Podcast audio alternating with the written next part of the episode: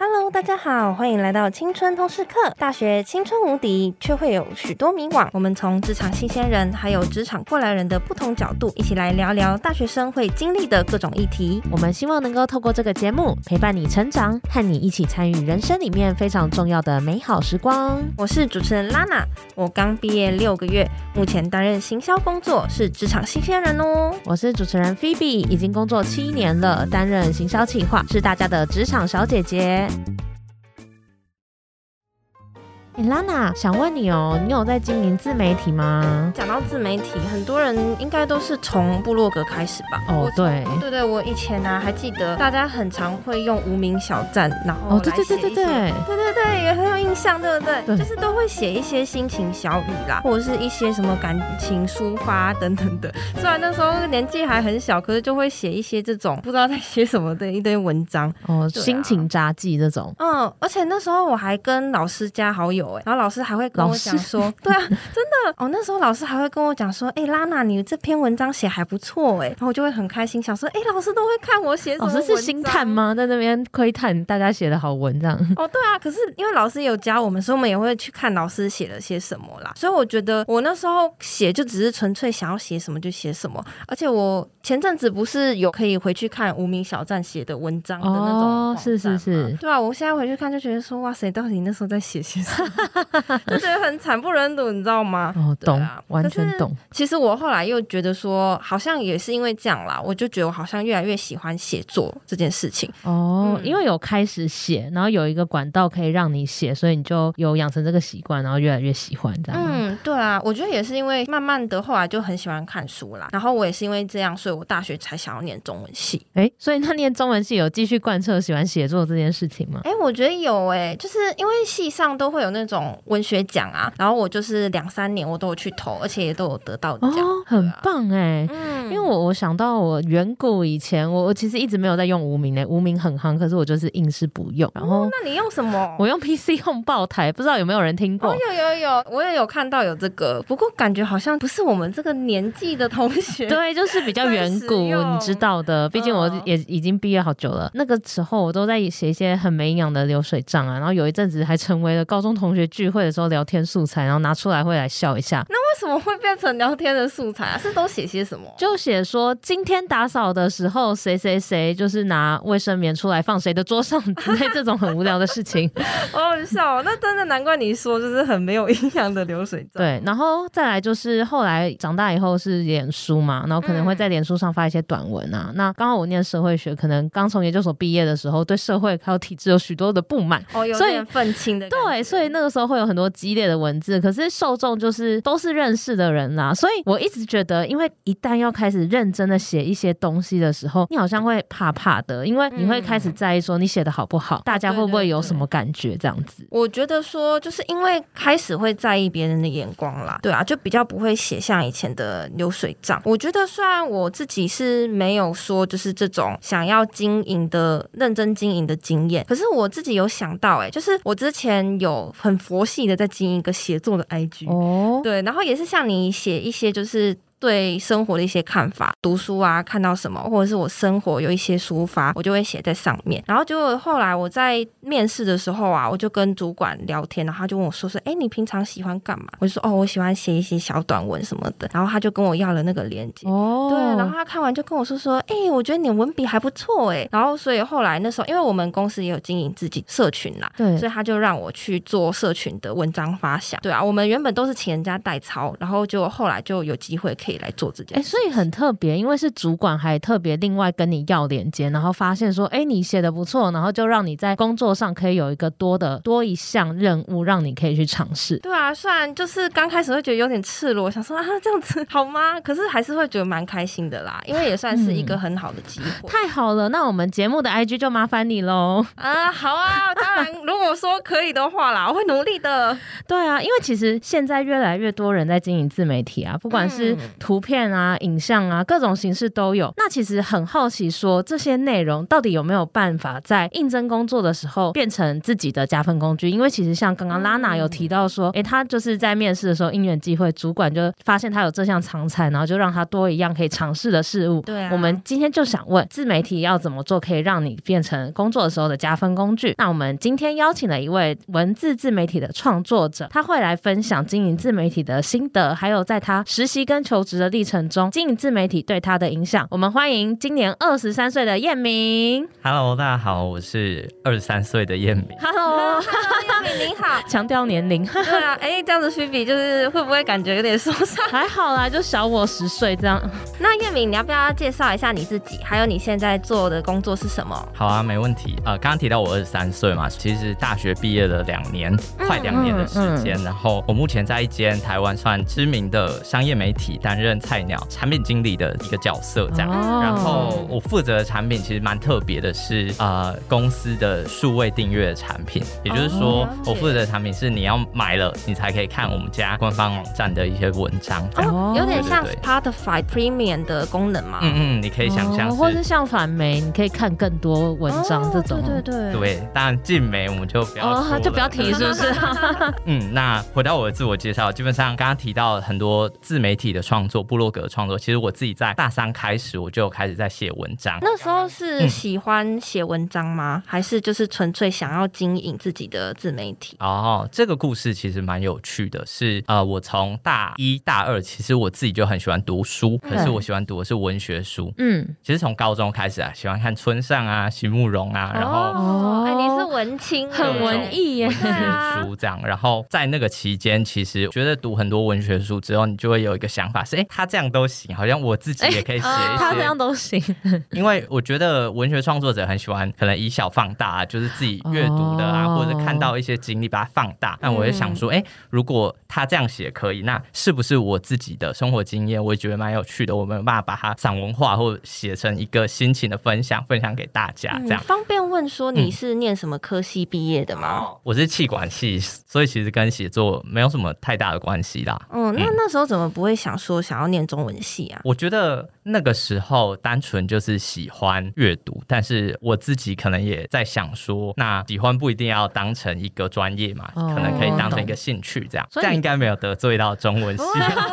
不会不会啊，没事没事，术业有专攻哦。所以呢，你为什么会开始你的写作啊？然后怎么开始？这有一个故事可以分享，我觉得算是一个起源吧。主要是我自己在大一的时候，就像刚刚提到，我蛮喜欢读一些文学的书的，等等的对对对。所以在这个期间，其实因为大家我猜啦，可能多数的学校在大一的时候都有一个通识国文嗯的一个课，大学国文。对对对，那基本上他每个礼拜或每两个礼拜要交的作业。就是要写一篇作文，嗯。嗯，那以我们学校来讲，其实多数的学生都还蛮不喜欢，就是大学生嘛，大家都想说能混则混，或是用抄的这样，都上大学了还在那边写什么作文，就是觉得很奇怪。但我自己觉得蛮有趣的，是因为其实那个时候老师提出的题目都还蛮有趣的，所以我自己就会很用心的写，然后也觉得蛮好发挥。对对对，所以所以在这个过程，其实我透过这个有点像半强制的一个作业，对，有点像累积我自己在大学还。还是持续写东西的一个习惯，嗯。嗯，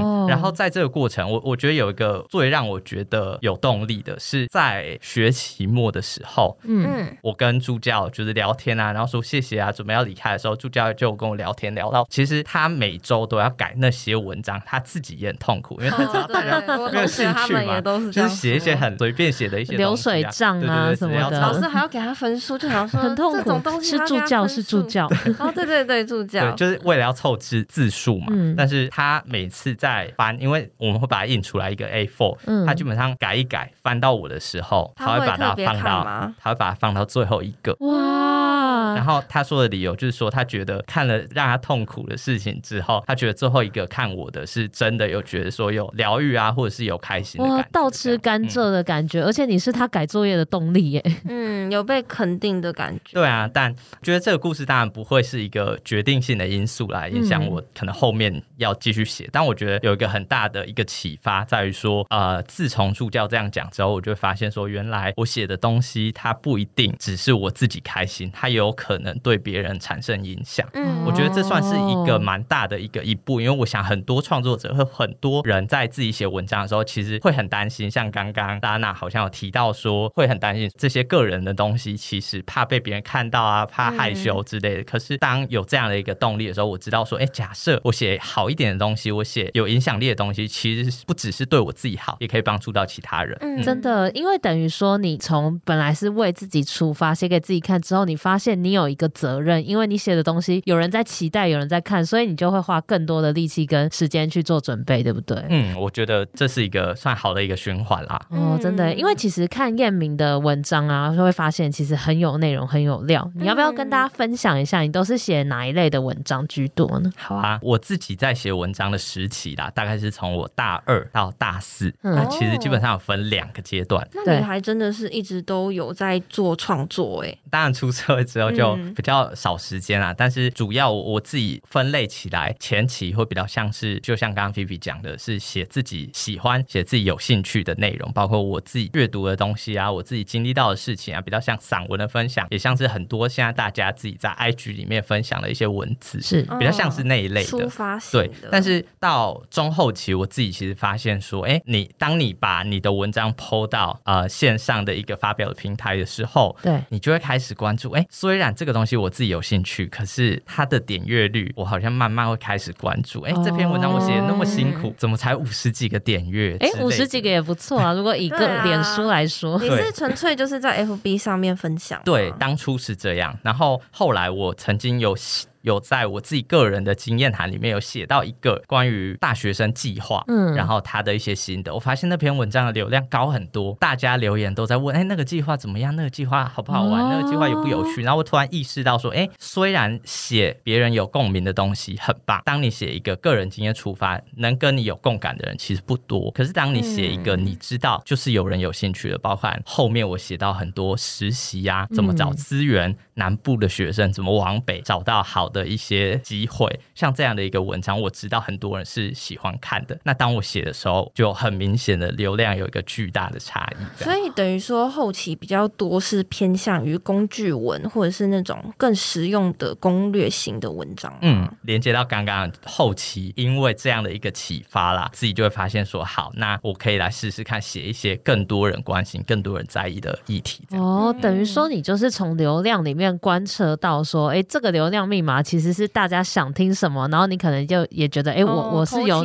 对，投其所好，而且你也能有能力可以写出那些内容，所以你后期就是比较往流量密码的方向去走，这样子。嗯，那你有印象就是最多流量的一篇文章，差不多是什么数字啊？我自己写出第一篇，我觉得算是一个里程碑啊，写出第一篇超过一万流量的文章，嗯、标题叫做《暑期实习工具箱》。嗯嗯，光听名字就知道非常的工具的。对，而且还工具箱，感觉里面很多工具。对对对，所以里面我有谈包含大家想要找实习会经过三个阶段。第一个阶段，我想知道，我想找到一个实习，我要先知道实习的存在嘛，所以我可能要找一些管道来让我知道哪些公司有开缺。嗯。第二个阶段是 OK，假设这个职缺我很有兴趣，我有没有办法投递的重点就是我要有履历嘛，所以履历要怎么写？线上的履历的平台有哪些？这样包含一零四，我当然有介绍到非常多人使用。品牌这样，然后第三个是，当你做到这些之后，那接下来你怎么样补足你自己的知识啊、内容，让你自己可能在接下来的工作准备更有准备这样。嗯，它架构很完整，而且很像是一个大补帖，然后一条龙的服务的感觉。对对对，所以那个时候运气也很好，就是在流量最好的时候，其实曾经在 Google 的第一页。哇，很强哎，很厉害。哎，那你刚刚说，因为这个文章是有破万的浏览嘛？那你是放在什么平台上面呢？哦。嗯，我其实宣传的平台主要就两个啦，一个是我自己的脸书，因为我写完文章，我当然个人会发嘛。哦，你就是 po 到脸书上面而已吗？然后第二个是我自己 po 文章的平台是用 Medium 哦，Medium 蛮多那知识型的文章。对对对。所以其实像同类型的文章在 Medium 上面，你刚刚提到那个文章的一万多，应该算是很厉害的吧？没有，Medium 上其实大神非常多啦，就是包含大家可能听过的 Evan 啊，专门讲 PM 相关的知识，或者是 Raymond 是讲是讲工作生产力的这些，其实他们是从 Medium 出来。那当然他们的文章不用讲，一定是几十万或甚至几百万的流量。嗯，不会啦，千里之行始于足下。我我觉得阅读破万是真的也蛮厉害的，而且你那时候的角色还只是一个大学生，因为现在人啊，可能在读文章比较没有耐心，不是现在很流行那个梗图嘛，就是打那么多谁看得完？我觉得这还蛮反映说，就是现在的人就是有一点素食，真的。嗯、而且我看迪卡他写就是以下长文，结果我看也才两百多个字，就要写以下长文。哦，对啊，然后下面就会很就是那种比较长的，可能五六百，下面有一堆梗图，说打那么多谁看得完？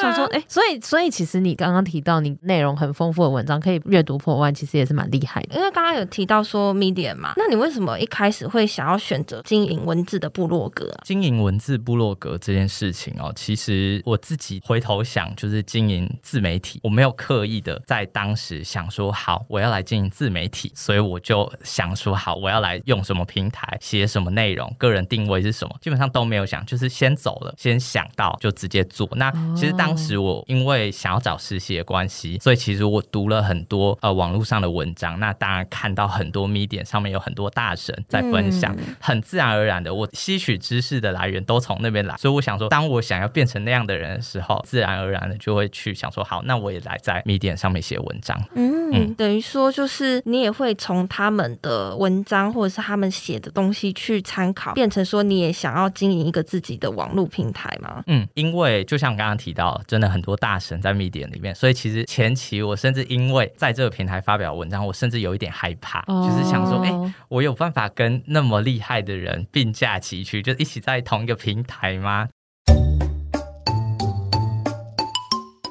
哎，那那你一开始你有在观摩那些大神都怎么做的吗？或者说你在经营 Medium 的时候，你有遇过什么挫折吗？我想写作领域非常厉害的人很多，但我想他们厉害的点其实不一定在于他们文章可能真的本身或用词啊文笔用的很好，而是他们在特定领域非常专业，而且他可以很清楚的告诉你说他们想要表达的，跟你大概想要得到的知识，他都想得到，所以可以很明确的给你想要的答案。哦，所以与其说是他文章写得好，更像是他知道你需要什么，他知道你的程度在哪里，嗯、他知道怎么样沟通比较好，全部的整理起来就成为一个好的文章。对我来说啦，所以这是你从他们身上学到的东西。嗯，对，因为我我觉得其实我很认同你刚刚讲的，有些东西你是写给初学者，有些人可能会觉得这这么简单，干嘛要写？可是真的有这些受众，他需要看，嗯、所以你要怎么去理解你的 TA 他需要什么内容，然后你要喂食什么。东西给他们，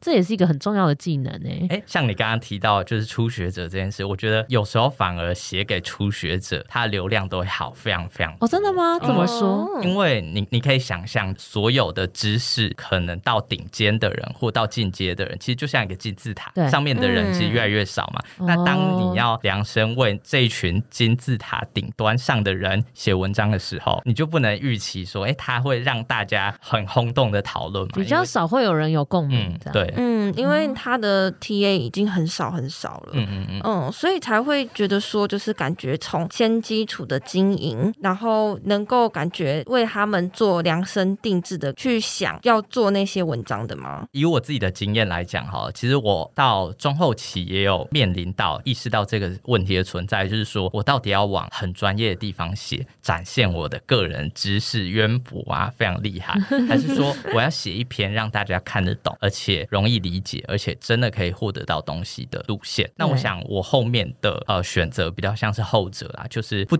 求我在这个专业真的让人觉得非常厉害，而且。另外一个重点也是，当人家要觉得你厉害，是人家要听得懂你在讲什么嘛？对，所以你有办法把东西讲的让人听得懂，那某种程度你也是一个专家。这样，那这是我自己目标想要追求的东西。哦，嗯、所以其实像你在做这个路线选择的时候，是不是就悄悄的做了你在这个自媒体上面的一个定位跟差异化的选择？说到差异化，我觉得是啦，就是我自己在选择路线上，不会第一个我可能不会写那种啊、呃，大家都。觉得哎、欸，就是心灵鸡汤啊，或者是好像好像怎么说都可以的那种文章，但同时也不会去选那种非常专业领域的。第一个是我也没有能力写啦，然后第二个是我也知道说，哎、欸，这样的一个文章其实它的流量或影响力可能不会有那么高，甚至我个人其实最在意也影响我自己写作最深的是一个资格。资格、嗯、什么意思？嗯，这个东西其实我想不是一个非常健康或好的事情，对于一个创作者，但是我自己在。在写任何一个题材，我自己在写任何一个经验分享的时候，我都会去思考说，一个最刻薄的人站在我前面说“你凭什么”的时候，嗯，我怎么回答？哦，所以举例来讲，当我后面写很多实习的经验分享或者实习的资源的时候，我会很清楚知道说，有点像是所谓的防御性写作，就是你需要了解说你说的东西背后有一个根据，那你当然可以强调说这是你的个人经验，嗯。嗯，但是觉得重点是你要清楚知道什么是你知道跟什么是你不知道的，这样。哎，我可以理解，因为有时候我在虽然是个人脸书，但是会写一些比如说性别议题的东西，我就会想说我哪些要谨言慎行，有些人可能就会酸什么事情，对，所以你都要有一个假想的酸民在你身边，然后就是你要想说他可能会怎么攻击你，所以你写哪一句可能要小心，然后怕被人家误会成什么意思啊，这种感觉。嗯嗯，但是我我刚刚提到这件事情，其实不一定是一个好事，主要原因是在于说，那可能会限制你在写文章的时候，你可能会顾虑太多，反而就不开始，或者是留在草稿的时候，你就没有办法往前走，这样。所以你有因为这样然后停太久吗？有啊。就是我，我 现在还在一个停的状态。哦，可是我觉得还好啦，就是因为你对你自己的产出很严格啊，就是你会希望是有一定的品质，还有就是一定能够某种程度上帮助到别人的标准嘛，才会想要把文章发行出去的那种感觉。嗯，像提到写作这件事情，其实我我要来骄傲一下，就是我自己个人文章的偶像，就是嗯呃科技导读的周清华，是，嗯，我其实从高中。的时候就开始订阅他的付费的媒体。哇，你高中就订阅？对对对，就是高。其实那个时候对于他写的内容，其实也不是非常了解。可是你能感觉到这个人在组织呃文章啊，然后文章的逻辑，然后文章的根据、参考的资料都非常的完善。然后同时，就算你不懂这个产业或这个名词，他有也有办法解释到非常清楚给你听。嗯、我觉得这件事情很棒，很厉害。科技导读它有很多就是给。新手入门的文章，所以就是很多很专有名词的东西，它也可以解释得很让人清楚易懂啊。嗯，所以这件事情我就觉得很神奇，嗯、就是你要怎么同时写的很浅显易懂，然后同时又让非常厉害的人说哦，非常有深度，观点非常好，就是这件事情非常的困难。就是我觉得他真的是非常厉害啦。嗯哦，所以这他有影响你写作的一些架构跟方式。嗯，我觉得最核心的影响会在于说，你可以看到他所有的说法。所有的观点都会有一个根据，不管是理论，嗯或者是一个框架，嗯、或者是一个其他部落客写的内容，就是你会很清楚知道说他讲这句话的时候，他的根据是什么。我觉得这件事情是因为像是对自己的内容负责任啊，因为当你的文章其实被很多人看到的时候，有可能是大家因为看到你的文章，假设你发布了一些错误的消息啊、假讯息之类的，反而会造成更负面的影响。哦，这很重要哎，因为现在其实你要发。发个文，你管道很多，然后你可以讲话的内容都随便你打，但是真的花时间去做，就是内容核实啊，然后找一些有根据的资料。其实因为这要花时间，所以很多人是不愿意去做的。嗯，你能够从里面，就是我觉得光是你在截取资料的时候，其实就是一种学习。然后就像你刚刚讲的，你要确保你的文章的品质，又是一种学习。也想要问说，因为其实你刚刚有提到说，你有一篇那时候大学写的破万的阅读的文章嘛，嗯，那等于说就是你那时候。时候也有在经营一些文章，那你大部分统计稍微统计一个数量，你的每一篇文章的流量差不多是多少？其实我在想啦，可能如果在听的听众有在写文章的，可能会觉得，哎，这样还好。但我自己其实我觉得算是有一个很大的成长，是其实我从当初写是像刚刚提到可能五十六十，到后面我讲到后期的文章，基本上都可以保底有四到五千以上的流量。那这样的流量其实不会说非常多，或是非常有影响力的写作者。但至少以我自己只有 po 在我自己个人的脸书，然后偶尔 po 在我觉得对应的社团之外，其实基本上其他就是靠 Google 啊等等的自然流量进来这样。哦，所以其实你也还是会文章产出后，你也会在有类似相关主题的社团、脸书社团去宣传这样子。嗯嗯嗯，但是一样啦，就是我也不太常发的原因，就像刚刚提到，就资格论，我会觉得说，哎、欸，社团感觉里面又有一堆大神，哦，太多大家很厉害，所以就觉得感觉好像自己。己分享没有这么有说服力。对啊，所以就算我要分享的时候，我可能也会写说，哎，不好意思，这个是小弟的一些 见解，变小弟一点。讲说就是资格论这件事情，其实我心里也有一些感触，就是因为一零四有一个计划叫做 Be a Giver，然后我那时候看啊，想说，哎，上面的 Giver 很多都是总经理啊，或者是一些产业的主管等等，然后我就会觉得说，好像自己的职涯没有像他们一样丰富，然后可以带给别人这么多东西，哎，是不是这样子？我就不大能够去做一个给予的角色。不过因为后来又有一个计划叫做 Young Giver，这个计划我觉得很不错。举个例子来讲好了，就是会不会很多人现在可能他没有行销的经验，可是他却想要做行销计划。如果自己就只是一个行销计划的专员，我可能会觉得说，哦，我又没有像行销主管一样经验这么多，可是我却可以带给这些还没有真正踏入这个领域的人一些帮助或是一些回馈。我就会觉得说说，哎，其实 Young Giver 计划就很像是这种的理念，我就不一定要很厉害啊，很卓越啊，我也可以帮助到别人。所以我觉得这个也是我自己对资格论的一些看法啦，还有经验这样。哦，所以你就是透过这个 Young Giver 的计划，然后你用你的你自己经历过的过程，然后你去告诉其他职场后辈，他可能有一些迷惘啊，想问的问题啊，然后你把经验分享出去，让更多人可以知道。嗯，对啊，所以我就觉得这是一个对我来说很美好的经验。我就不一定要是非常厉害，然后我也可以用我自己的声音，或者是用我自己的想法去帮助更多人。对啊，因为其实刚刚彦明也有提到说，呃，有些文章大家都忘记，其实一直都会有初学者出现，大家是一直在出生，嗯、然后一直有新的学生出来嘛。那其实你所知道的东西，你已经学到的东西是很可贵的。所以如果可以把这些知识整理出来的话，你只要开始了，你就有这个资格，因为你就开始说，开始做了。所以我觉得这些分享都是很棒的。哇，这集资讯量好大，先在这里画下句点。我们讨论了文字自媒体经营的流量密码，透过搜寻资料了解受众心态，跟大神学习，以及彦明提出的写作资格论，这些都有帮助你有凭有据，讲话更有力。下一集我们会谈到怎么挖掘自己的独特性，做出差异化，并且观测流量指标，还会提到一个很酷的理论，叫做知识飞轮，敬请期待。大家可以上 IG 搜寻青春通识课，follow 我们最新资讯不错过。我们下次见，拜。